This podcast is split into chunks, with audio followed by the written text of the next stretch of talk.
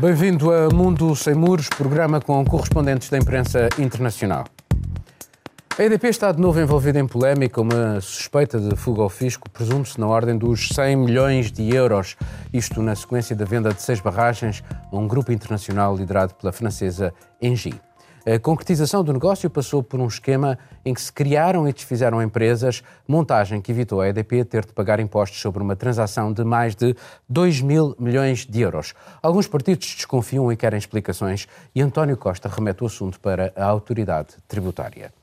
Em simultâneo, soube-se que o antigo presidente da EDP, que foi constituído arguído num caso ainda em investigação, o dossiê das rendas, vai receber 800 mil euros por ano durante três anos. Apesar de ainda não haver acusação, António Mexia é suspeito de corrupção ativa num processo que envolve alguns outros antigos governantes do PS e PSD. Resume-se assim: pouco antes da privatização da EDP, o Estado fez contratos de aquisição de energia suspeitos de serem muito rentáveis para a elétrica portuguesa.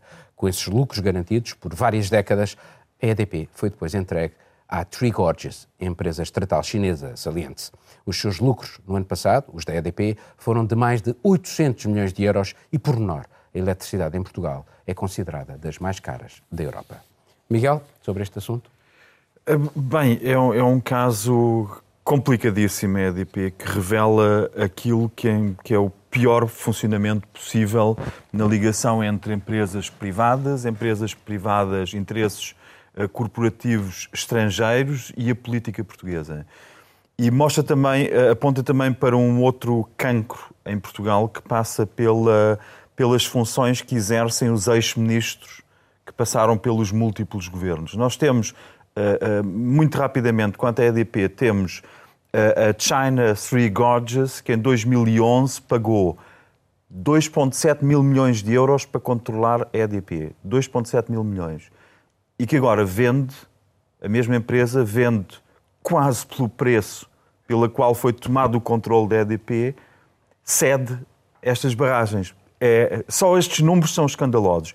Mais escandaloso, quanto a mim, e não queria cansar este tema do escândalo, porque há, ainda teria que usá-lo várias vezes, mas é o facto de nós termos tido, ao mesmo tempo, oito ex-ministros de vários governos, CDS-PP, PS, PSD, nos órgãos de supervisão da elétrica. Isto mostra que foi uma estratégia da China uh, ir buscar pessoas influentes no país, pagar-lhes, não só ex-ministros, mas também altos quadros da administração pública portuguesa, e a China comprou-os. Comprou-os e isso explica porque é que um jornal como o Handelsblatt, aliás, os alemães ficaram magoados porque a EON em 2011 não conseguiu comprar a EDP, perdeu para a China, perdeu por muito pouco e era interessante algum dia investigar-se como é que a China conseguiu, por tão pouco mais dinheiro, a fazer a oferta mais alta. É um, foi um processo interessante. Agora, uh, o Handelsblatt neste, uh, aponta hoje a questão de saber, de saber como é que um país na União Europeia é tão acrítico como Portugal em relação à China. Isto em qualquer país, escreve o Handelsblatt, não sou eu que o digo, em qualquer país, que é o mais prestigiado jornal económico alemão, teria sido um escândalo uma empresa-chave como a EDP fugir ao controle nacional. E não só fugir ao controle nacional, como fugir ao controle nacional por uma empresa estrangeira. E não só estrangeira, como de um país estrangeiro que é a China, e não só a China, como pertence ao próprio, é o próprio Partido Comunista Chinês que controla, controla aquela China Three Gorges. É, é de facto uma, uma, uma situação muito complicada que Uh, uh, infelizmente se verifica em muitas outras áreas, mas nesta é particularmente problemático. Catarina. Um, o que me faz aqui, há várias coisas que me fazem confusão neste, neste caso. O Miguel já mencionou várias. Há uma que eu gostava de mencionar, que é em relação à maneira como o governo, neste caso mais específico foi o ministro, o ministro do Ambiente, lidou com o caso quando veio a público. Não, uh, ele foi avisado antes, ele foi avisado em setembro sim, e só sim, fala sim. sobre o assunto em dezembro, salvo erro. E recentemente. E, e sem, sem lhe dar grande relevância. Sem lhe dar grande relevância. E recentemente, numa entrevista, o Ministro do Ambiente vem uh, dizer que achava que a EDP, neste específico caso das seis barragens que foram vendidas, não teria que pagar o IMT e o IMI. A minha pergunta é: o que é que dá uh, a um governo a capacidade uh, e a autoridade de fazer este tipo de conclusões, tirar este tipo de conclusões, acerca de uma empresa privada.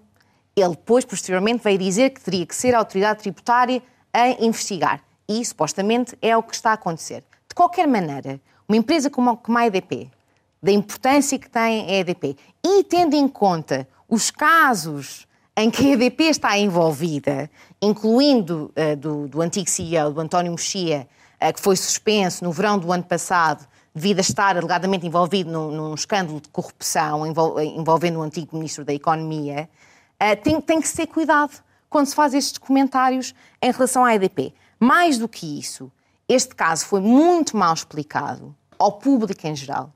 Eu acho que as pessoas, quando veem este caso nas notícias, até a ser discutido no Parlamento, não percebem a gravidade, porque se usam palavras económicas, caras, que ninguém percebe, e não se percebe a gravidade. Mas isto não Alimenta. é deliberado para, para. É, pode ser deliberado, para as pessoas não perceberem. Para as pessoas não perceberem, quando uma pessoa não percebe, acha que é menos escandaloso.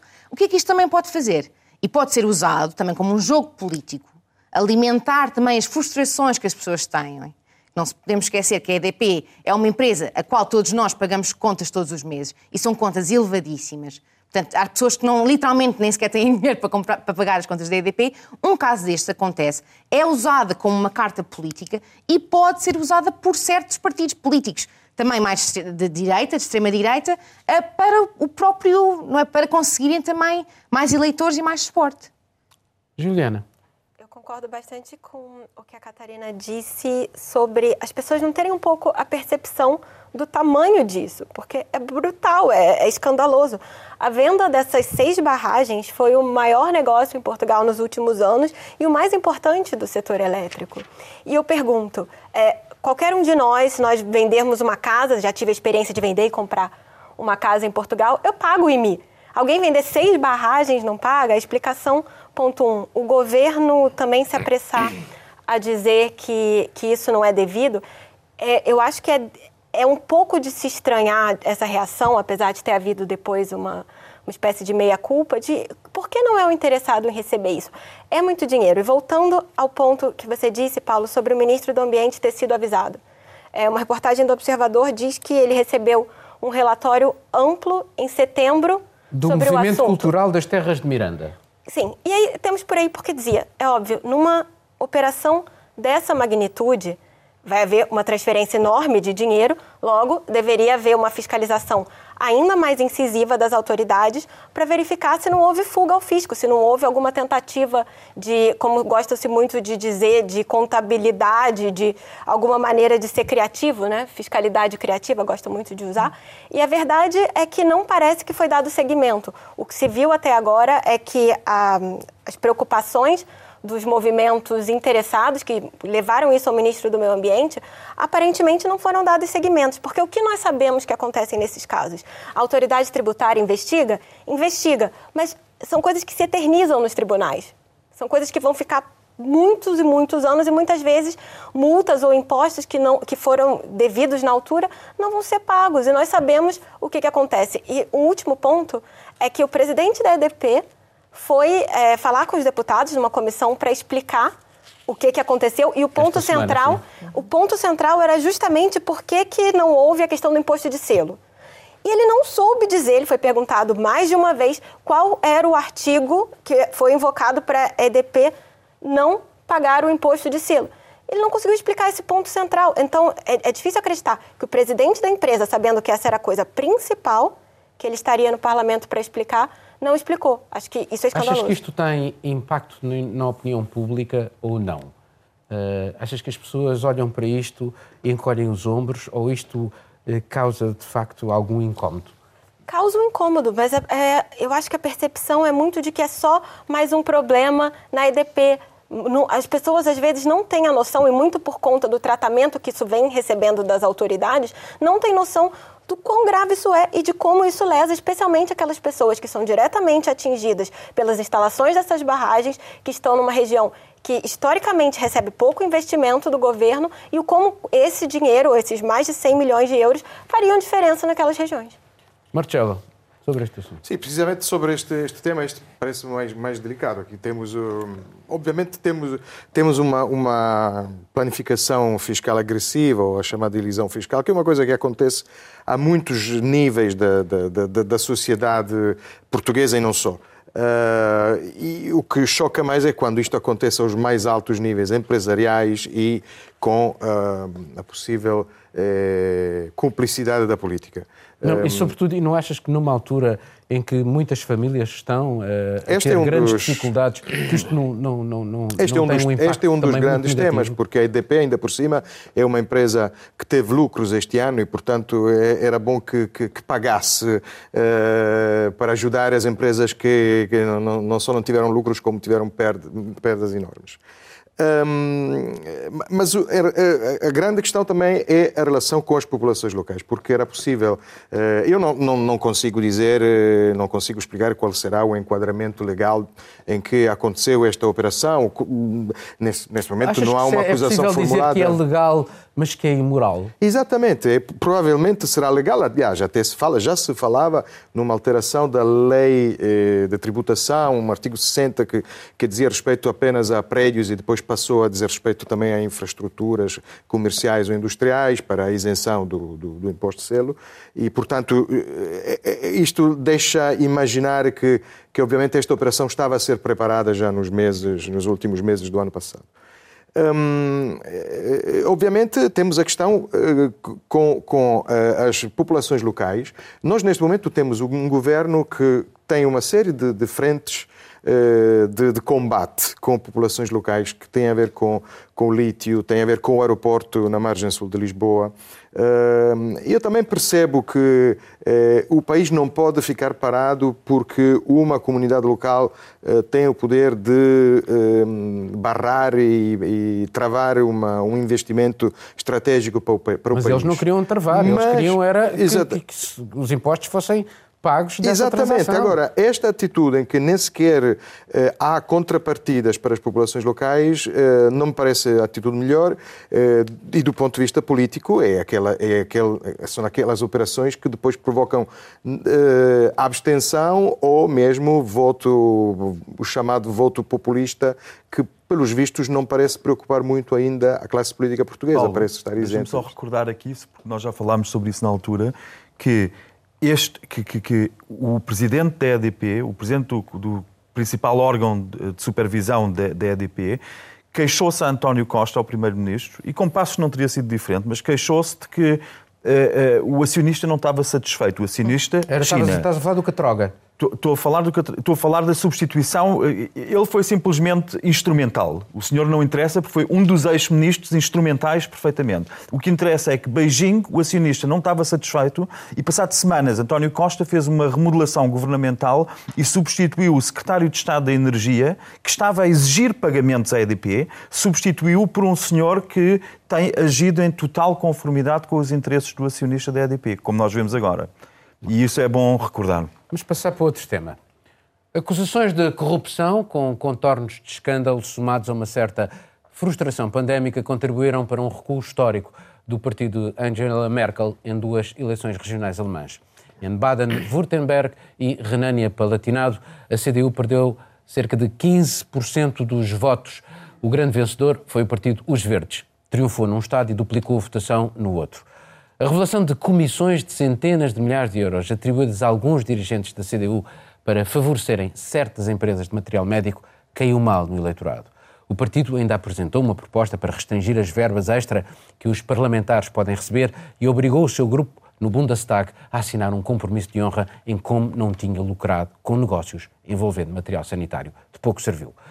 Para o centro-direita é um sinal de alerta a seis meses das legislativas eleições que vão ditar quem será a nova ou o novo chanceler da Alemanha. O jogo político está agora mais aberto e as incertezas também são maiores quanto à composição do governo que sairá das urnas em setembro. Catarina, vou começar por ti, porque o Miguel acabou de falar. Um, olhando para as eleições regionais e vendo o impacto que podem vir a ter nas eleições a, a nível federal em setembro, uh, eu acho que para uma pessoa que de fora e quando olha para o que está a acontecer. E a importância na, da Alemanha e a também no contexto, contexto europeu. europeu, E, não só europeu, mas, mas mundial também, é pensar que estas eleições que vêm em setembro não são só umas eleições quaisquer, são as eleições sem o Bonds Merkel, não é? São as eleições sem um ícone da política alemã, europeia, mundial, um, que foi e, e é Angela Merkel. E eu acho que é interessante olhar para Angela Merkel nesta, nesta situação, vendo que foi uma pessoa que esteve no poder durante 15, 16 anos, uh, que viu história, uh, desde o Brexit aos leaks do Edward Snowden, contribuiu para a história. contribuiu na crise económica, na crise migratória um, e, e, tudo o resto. E muito sucesso uh, de Merkel nestes últimos 15, 16 anos uh, deveu-se muito à maneira como ela conseguiu, isto pelo menos é a perspectiva exterior, não é? Conseguiu lidar com certas crises. Uh, começando pela, pela económica e a migratória sendo um do, das imagens de marca dela de abrir as portas da Alemanha uh, aos refugiados e a outros migrantes, numa altura que muitos países na Europa estavam, estavam a fechá-las. E um, ehm, a, a, a, crise da, da, pandemia foi outra crise com a qual a Merkel e o governo tiveram que lidar. E no início, tal como em Portugal, pareceu ao mundo que estava tudo a correr muito bem. Aliás, em termos de intenções de voto, em fevereiro, a CDU uh, da Union, não é? Sim. Da, da Merkel. Não, estava, estava, muito, estava muito bem. Estava muito e bem, no 27%. Depois, ainda em julho, com a resposta à pandemia, chegaram para aí aos 30% e a partir daí uh, veio a cair.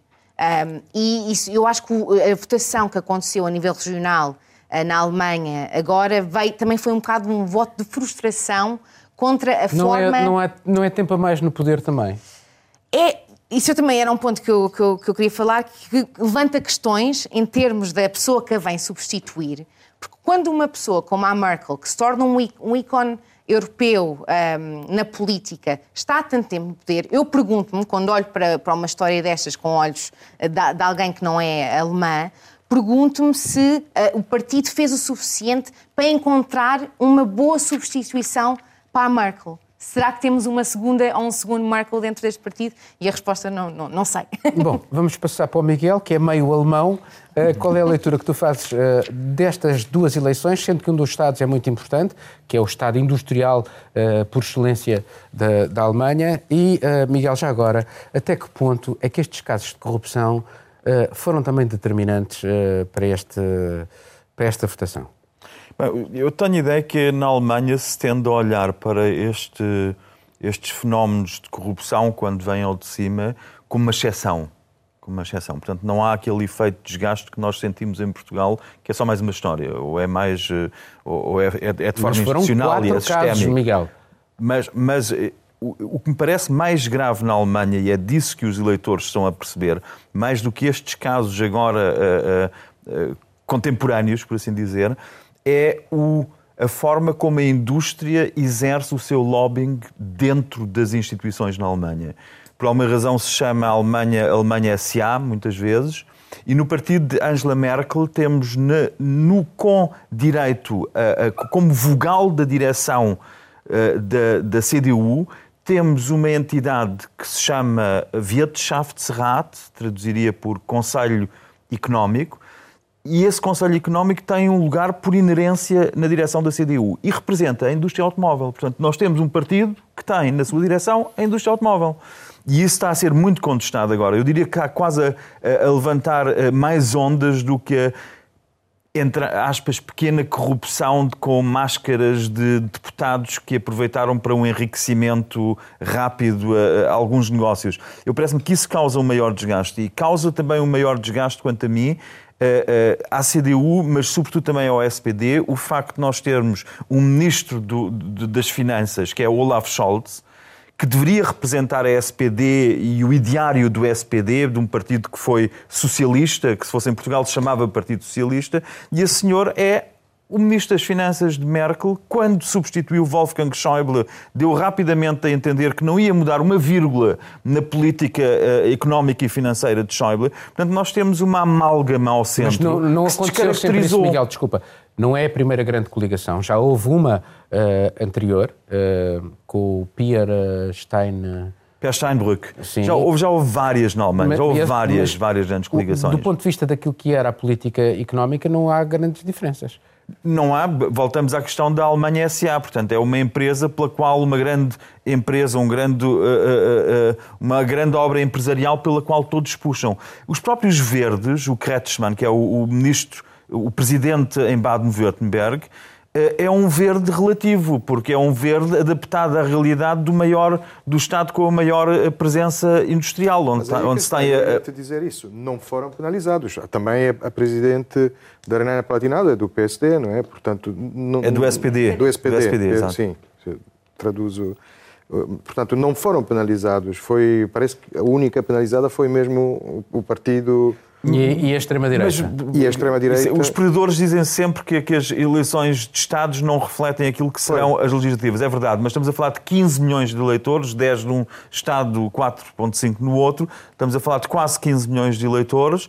Isto aponta num sentido, sobretudo aponta no sentido de realmente os verdes estarem a ser os principais beneficiários deste desgaste ao centro. Por um lado, temos também o AFD, com uh, quebras substanciais e que resultam de uma, de uma ação política do Parlamento que conseguiu desgastar o, o, o, AFD, de facto, sobretudo com aquilo sobre que já, já falámos também, aquela questão de os serviços de segurança internos terem colocado todo um partido sob vigilância por suspeita de ser antissistema e de querer prejudicar o sistema. Que, no fundo, é houve uma, uma, uma, uma, decisão em contrário. E isso choca muito, por muito que os alemães, muitos alemães, tendam a simpatizar com aquela mentalidade que o AFD representa, que é retrógrada, é, é, é xenófoba, por muito que o façam, se alguém põe em causa a ordem, a Ordnung, então o eleitor não, não vai votar em delinquentes que estão a ser observados pelos serviços de segurança. Foi uma grande jogada. Marcelo.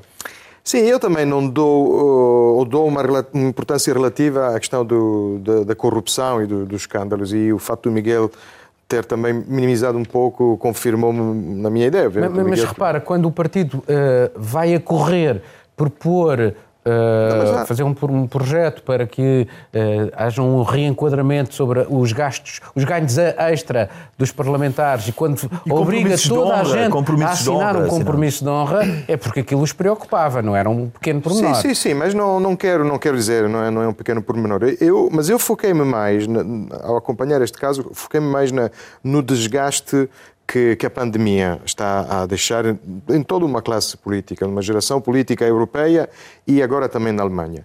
Um, quando, quando Armin Laschet substituiu uh, uh, Angela Merkel na, na, na, presidência do partido, um dos grandes uh, candidatos... substituiu Annegret Kramp-Karrenbauer. Peço desculpa, Annegret Karrenbauer por causa do... do, agora, uma do, do conluio, exatamente. Foi, foi ela que teve que se, que se demitir um, precisamente com, com, com Naturinja, com, com a extrema-direita.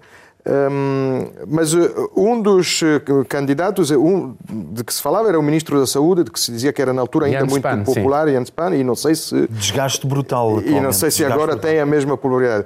O outro, o outro grande candidato, o Friedrich Merz, que, que, que, que recebeu ainda 47% dos votos, é um conservador de direita muito mais, muito mais de direita. Eh, saíram recentemente artigos sobre ele. É um tipo que, ao que parece, fala de, de, dos homossexuais, confundindo-os com os pedófilos, não é tudo a mesma coisa, enfim.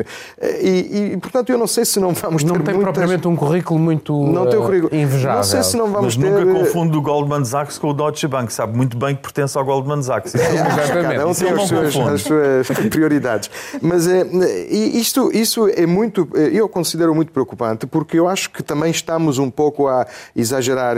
Talvez um dia olhemos para, para, para esta, esta solução, que já é uma, é, uma, é uma visão otimista que eu tenho, talvez, mas talvez olhemos para isto um pouco como agora olhamos para, para o Churchill, que, que, que perdeu a guerra, depois perdeu as, que, que ganhou a guerra contra os nazis, depois perdeu as eleições. E hum, estamos a exagerar. Veja-se o que aconteceu, por exemplo, com a polêmica da AstraZeneca esta semana, que é uma coisa absurda. Tudo isto uh, cria uh, desgaste. A opinião pública alemã uh, está muito revoltada com, com a gestão uh, das vacinas. Eu acho que a opinião pública alemã uh, encaixou muito melhor o acolhimento de, dos refugiados sírios em 2015 do que a ideia de terem que partilhar vacinas, que são alemãs, não? a melhor é a Pfizer, e a ideia de ter que partilhar vacinas com o resto da Europa. Isto está a criar, está a criar um, um desgaste muito forte naqueles que nós consideramos líderes de valor. Pegando exatamente nesta ideia do Marcelo, eh, a Alemanha, sentindo-se que de facto é uma grande potência e sendo a grande potência que é, não consegue resolver a questão das vacinas, eh, achas que isto é de facto a, a, a grande frustração? Ah, certeza. E não só na Alemanha, em outros países europeus também, principalmente os mais ricos e que tinham condições de negociarem sozinhos e comprarem vacinas. É, é lindo o projeto europeu de inclusão e de solidariedade de comprar vacinas para 27 Estados-membros, mas nós sabemos que a realidade Portugal, é que não isso tinha não nenhuma. tinha. Mas a questão é que nós sabemos que isso torna a Europa um grande transatlântico cujas manobras são dificílimas. Então, a verdade é que a Europa vai ficar para trás nesse ponto porque fez uma escolha pela, pela solidariedade, enfim, conseguiu outros benefícios, pagou, pagou menos pelas doses de vacinas. É, no ponto de vista do projeto europeu, é muito bonito e é interessante. Agora, do ponto de vista nacional, para um alemão, porque é aquilo que, que nós dizemos aqui, todo mundo acha lindo a mobilidade europeia, essa coisa de você poder ir morar em outro país, mas no fundo ninguém se pensa como europeu primeiro. Primeiro você é português, primeiro você é alemão e depois você é europeu. E na verdade, quando o alemão olha para si, olha para o país, vê que inclusive a mas, quantidade de vacinas por, é, por 100 habitantes na Alemanha é inferior do que em Portugal. Então, assim, é ligeiramente, mas ainda é. Então, mas, assim, pegando na, nesta ideia que tu estás a dizer, por exemplo, em Itália, as pessoas são primeiro de uma região Uh, Sim. E depois é que são italianos, Exatamente, mas não deixam não, mas, de ser Por exemplo, italianos. isso pode ser, isso pode ser na Espanha, isso pode ser na Itália, isso é em, em, em diversas não, mas, regiões. Mas é por isso, atenção, é por isso que estas Posso só concluir, Marcelo? Não, ok, conclui. Só, senão eu vou perder meu raciocínio. Só que eu queria dizer que isso, mais do que indicativo de vacinas, indicativos de, de sensações em relação à corrupção, mostra, acho que como a Catarina falou muito bem, é a imprevisibilidade das eleições para para substituir Merkel, porque nós já tivemos é, uma tentativa frustrada, da, eu não vou assassinar o nome da senhora, vou falar... Annegret Kramp-Karrenbauer. A capa, capa, que enfim foi forçada a se demitir. O próprio substituto dela é menos popular né, do que o líder da CSU na Baviera, então talvez seja é, uma, uma coisa inédita, que um líder regional vai ser indicado em vez do, do líder não é, do não é partido. Novo. Mas não penso é que era a Merkel no início. Merkel sim. era uma não política e era considerada a rapariga para todo o serviço do Helmut Kohl. Sim, ela conseguiu se transmutar. Só é, o ponto o cara é que faz as existe pessoas. uma fragmentação política na Alemanha, um aumento que essas eleições deixam muito claras. O Miguel disse que o uh, Kretschmann, Kretschmann é, ele não ele não é exatamente um verde puro. Ele, inclusive, tem um carro a gasóleo. É, ele realmente ele fala disso com alguma abertura. E já há pessoas no Partido Verde que acham que ele não é verde o suficiente. Então já existe uma divisão do próprio Partido Verde na Alemanha. Acho que vai ser interessante acompanhar como uh, o país está evoluindo também nesse. Mas essa, mas essa questão do regionalismo também confirma que os, os uh, candidatos foram confirmados porque o desgaste maior em tempos, neste tempo de pandemia diz respeito à, à, classe política nacional. Em Itália também temos a mesma dinâmica, em que os próprios governadores regionais uh, dão a culpa de tudo o que está a correr mal a Roma e, e cria-se esta, esta E Roma devia não pagar a traidores e tratá-los como trata os catalães e resolvia-se o problema. E, e, como, aliás, aqui acontece em todo lado, a culpa é sempre da Europa e depois, e depois a Europa, que é a última. Ninguém tem responsabilidade. Vamos passar para o último tema. Há 10 anos, um pequeno grupo de crianças escreveu nos muros da sua cidade o que pensava de um governo que os deixava morrer à fome, literalmente. O regime não quis deixar passar à afronta e, com isso, desencadeou uma espiral de violência inimaginável. Uma guerra que transformou a Síria e alterou o jogo político no Médio Oriente. É certo que hoje as armas acabaram por se calar, mas a que custo? O país é um campo em ruínas, desmembrado. E os sonhos de liberdade dos primeiros dias sucumbiram em mortes sem glória. Encheram as prisões do regime e dos rebeldes. Desterraram-se nos campos de refugiados. Perderam-se na selvageria de agendas extremistas feitas em nome de uma religião. A tragédia síria tem ainda marcas interesseiras de vários países, Turquia, Rússia, Irão, além de traços de incompetência das organizações internacionais. O mundo falhou ao povo sírio. O regime, esse conseguiu sobreviver sem fazer grandes cedências, era a sua única verdadeira aposta. Bashar al-Assad, ainda o chefe de Estado, prepara-se até para renovar o poder por mais sete anos em eleições previstas para esta primavera. Miguel. Bem, a Síria, de facto, entender o que se passou nos últimos dez anos de Síria, entender o que se passou com todas as partes envolvidas, significa perceber o que se passa no Médio Oriente, ou seja, ninguém percebe exatamente o que se passou no, na Síria ao longo dos últimos 10 anos. São tantos os interesses envolvidos.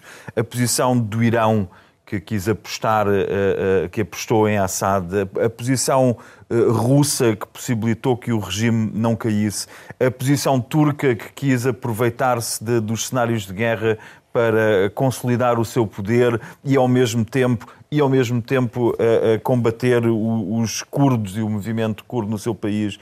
Bem, os, os, investimentos no Líbano e o colapso económico do Líbano é uma questão muito complexa, do, da qual, para mim, sobra sobretudo aquilo e a ausência, que tu mencionaste. E a ausência, por exemplo, dos Estados Unidos e da Europa também. Como se, como se não agora. tivessem presentes, como se não tivessem, não fossem players neste, neste tabuleiro.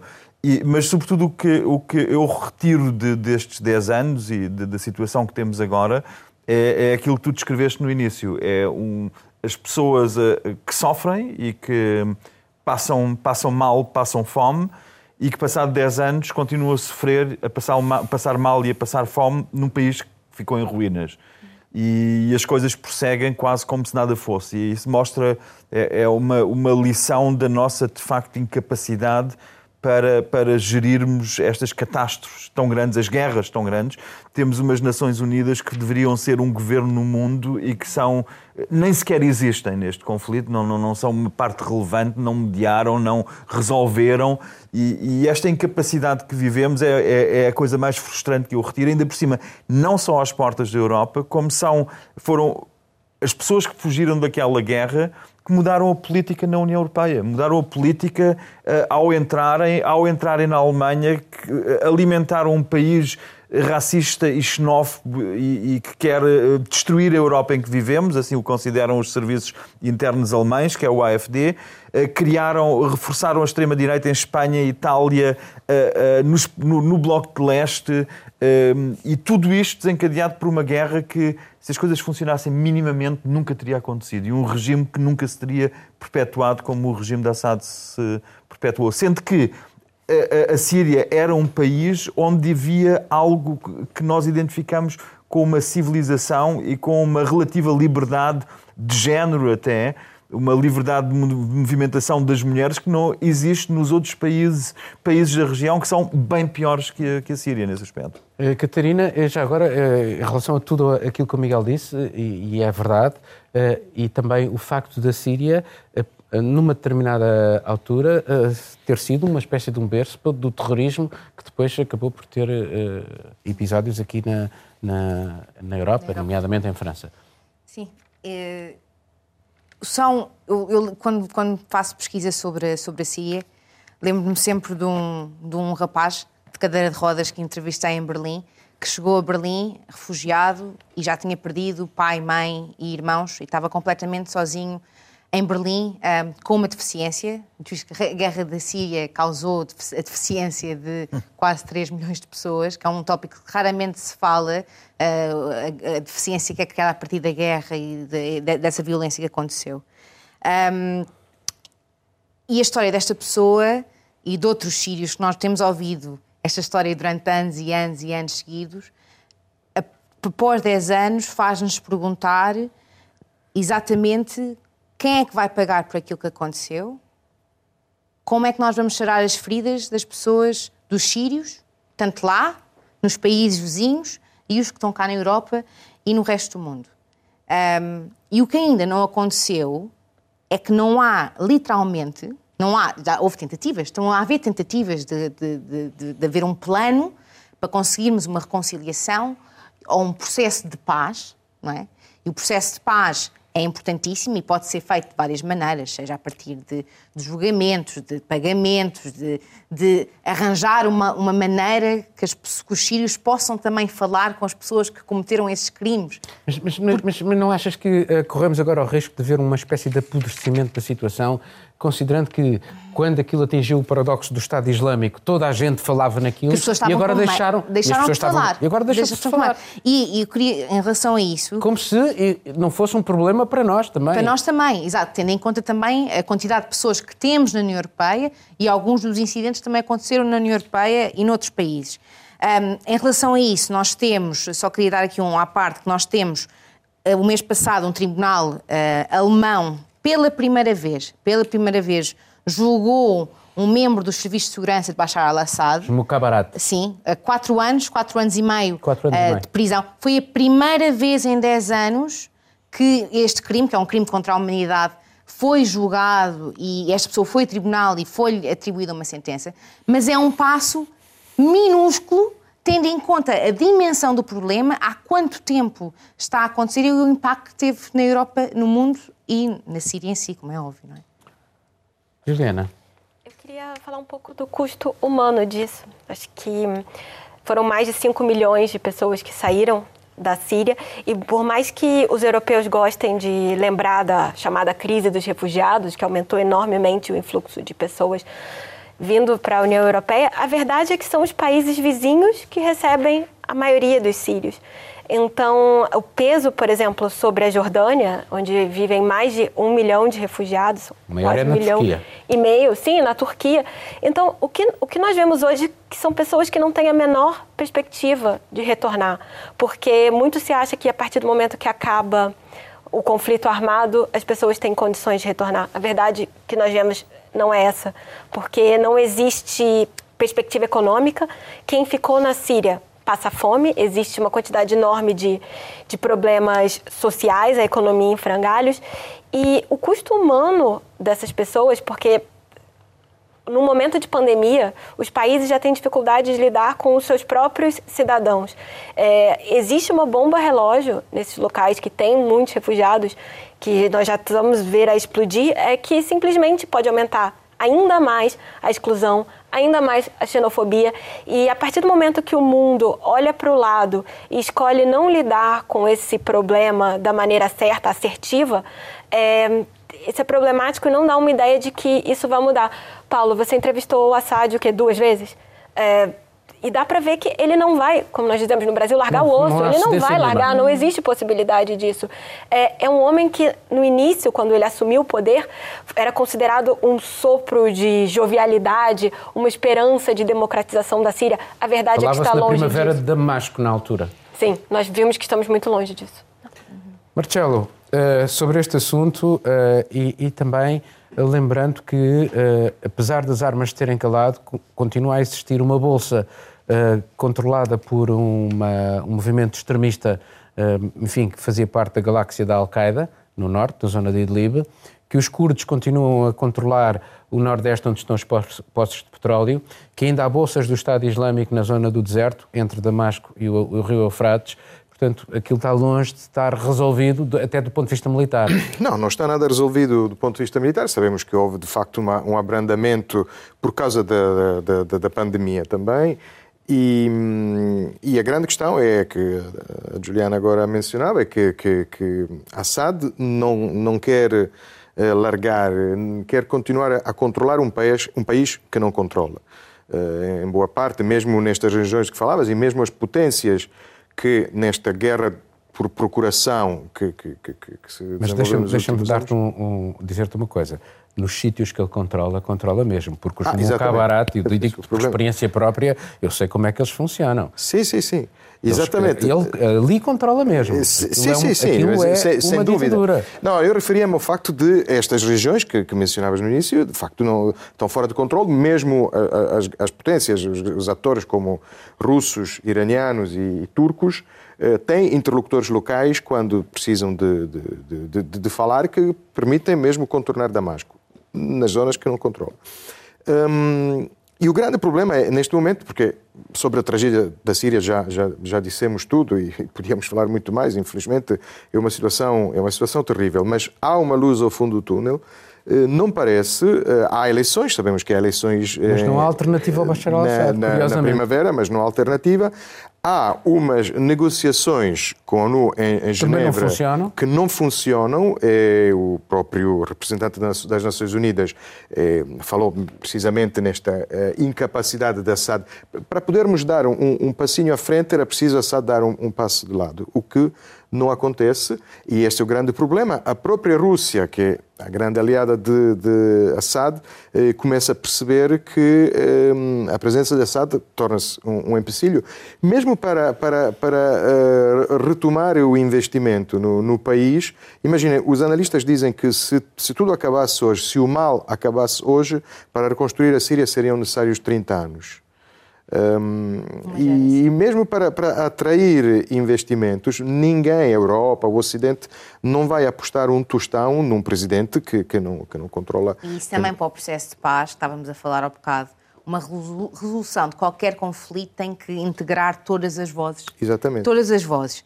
E já houve tentativas da, da ONU de fazer de outra forma e deu porcaria, não é? Portanto, se aqui o grande entrave é baixar al-Assad. Porque se ele também, o governo, não forem parte da solução e da resolução do conflito e da construção de um processo de paz, vai ser um processo falhado. Exatamente. É? Sim, sim. O que está a tentar fazer em Genebra é reescrever a Constituição sim. e com, com estes... Não conseguiram escrever um artigo que fosse. Não, com, é mais de um ano. É, é, mais de um ano. Bom, fazer aqui uma pequena ronda final. Uh, Juliana, o que é que andaste a fazer eh, para além da pandemia? Desculpa lá. Então estava embora. Não, na verdade, uh, tem a decisão de uma possível uh, reformulação do do CEF, então também estou a trabalhar sobre isso, mas de geral é pandemia, não tem outro jeito. Catarina? Também, também foi a pandemia, a saga da, das vacinas e também o facto de a eutanásia ter sido chumbada pelo Tribunal Constitucional. Tu também? Também. Vai dar a ver? Miguel? Eu felizmente não estou a fazer nada pan... com a pandemia, acho que aliás é um sinal positivo que haja outros temas. Estou a fazer pesquisa para um trabalho de, de, de, uma televisão pública alemã sobre exatamente as relações de Portugal com a China, uh, com uh, preparar entrevistas com governantes em Portugal. E, e, a recordar nestas pesquisas o caso do ministro que foi para a China, o ministro Pinho, eh, que foi para a China louvar Pinho, a mão de obra barata em Portugal. É um dos arguídos neste processo das rendas. Louvar a mão de obra barata que Portugal teria para se fazer negócios cá. Eh, também nunca esquecer o caso de Futre, que lembrava um, um, charters com uh, cidadãos chineses que viriam e vieram não vieram foi as chartas, a maior parte deles vieram em aviões e voos particulares de primeira classe e compraram vistos gold. Marcelo. Eh, eu também, nada de pandemia, refugiei-me na literatura, estou a trabalhar com, sobretudo com livros que, de autores italianos que são traduzidos cá, entrevistas e, e trabalho deste tipo. Obrigado. E assim terminamos este Mundo Sem Muros. Estamos de volta dentro de uma semana. Tenha dias felizes.